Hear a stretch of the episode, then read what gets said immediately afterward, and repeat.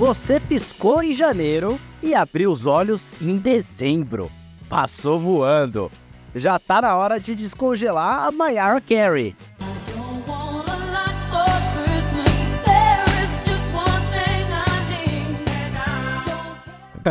e a Simone. Então é Natal.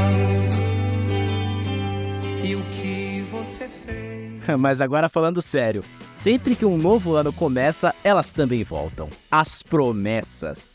Fazer dieta, entrar na academia, estudar mais, dormir mais e, claro, ter uma melhor saúde financeira são geralmente as mais comuns.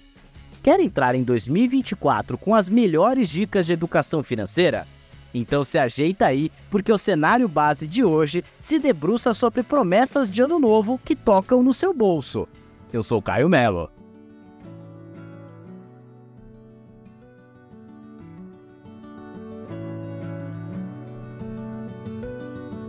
De fato, a virada do ano é um bom momento para você parar e organizar os próximos 12 meses. Saber o que pode ser cortado, onde investir, como financiar dívidas e ter um diagnóstico completo do dinheiro. Então, o primeiro passo é fazer um levantamento financeiro da sua vida. Quanto você ganha? Quanto você gasta? Dentro dos gastos, existem aqueles que são essenciais contas de água, luz, aluguel, internet, alimentos, medicamentos, etc. E claro, os gastos supérfluos, especialmente com lazer. Inclusive, não se esqueça da importância de descansar e fazer atividades que você gosta. Ser realista também constitui parte importante de fazer promessas financeiras bem-sucedidas. Agora, a meta é eliminar as dívidas. Sim, Antes de assumir um compromisso com investimentos, é muito importante não estar devendo, porque quanto mais tempo uma dívida não é paga, mais ela aumenta, até porque os juros no Brasil. Também é primordial você ter uma reserva de emergência. Nada mais é do que juntar uma parte de sua renda em alguma aplicação que envolva liquidez. Isto é, você precisa poder sacar esse dinheiro investido assim que precisar.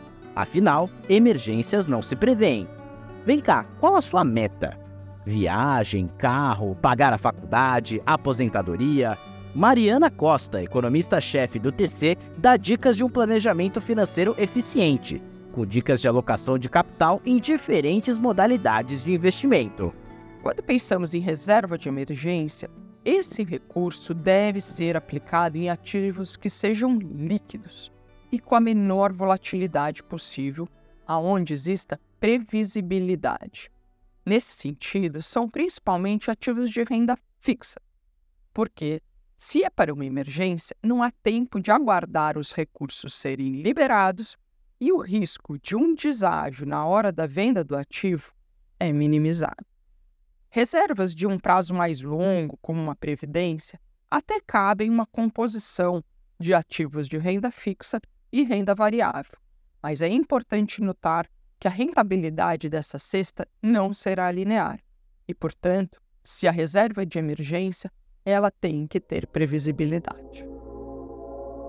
Ela também fala qual deve ser a principal promessa financeira de ano novo que você deve fazer. Uma boa promessa de ano novo que as pessoas podem fazer sob a ótica do planejamento financeiro é justamente gastarem um tempo traçando plano. O ideal é que cada um entenda onde está e para onde deseja ir, dentro da realidade de cada um. Não vale traçar um plano baseado em um cenário irrealista, aonde acontece o que a pessoa deseja, mas precisa ter o pé no chão, eu perguntei a mesma coisa para Atila Lima, planejadora financeira. Eu acredito que a principal promessa de ano novo deve ser como controlar meu dinheiro. Eu acho que essa é uma pergunta que todas as pessoas precisam fazer. É entender que para você dominar o seu dinheiro, para você ter controle sobre suas despesas, sobre os seus gastos, é necessário conhecimento. Não dá para você aprender como fazer uma boa gestão se você nunca leu um livro sobre finanças se você nunca fez uma mentoria, nunca fez um curso, nunca assistiu uma palestra. Então é importante as pessoas entenderem que o movimento vai partir de cada um. Se eu quero aprender a controlar melhor o meu dinheiro, eu vou precisar buscar esse conhecimento. Não vai adiantar tentar fazer de maneira empírica, com base no que você aprendeu ao longo da vida com outras pessoas que não são especialistas no assunto. Não podemos ignorar uma coisa nessa equação: a situação macroeconômica do Brasil. De que forma ela pode afetar a sua vida?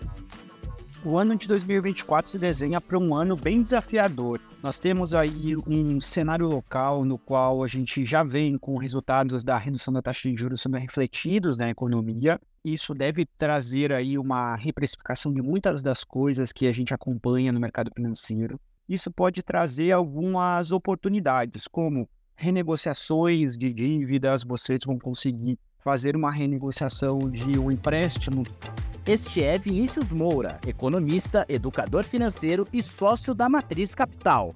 A principal promessa para muitas das pessoas consiste em criar um planejamento realista e aderir a ele. Outra promessa relevante é começar a poupar regularmente, mesmo que seja um valor pequeno, tá? Estabelecer o hábito de poupar, independente da quantia, pode ser algo, uma mudança significativa para garantir uma estabilidade financeira para o futuro.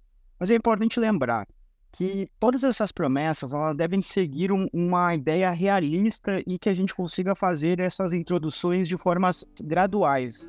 Depois dessas dicas, você tem tudo para começar 2024 da melhor forma no sentido financeiro. Sempre desconfie de orientações que prometam altos ganhos em curtos espaços de tempo e saiba confiar no processo. Só você pode definir o que de fato importa na sua vida. O dinheiro é um importante meio, mas jamais um fim. E claro, você é o dono dele, e não o contrário. Isso é tudo, pessoal.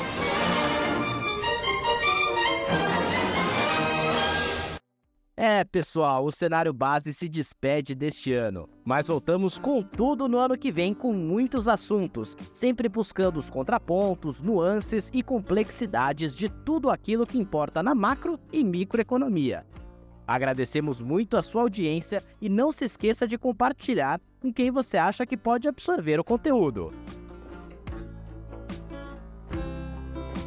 O Cenário Base é um podcast produzido pela TC News. A nossa missão é destrinchar os assuntos mais relevantes do Brasil e do mundo e que podem impactar a sua vida e os seus investimentos.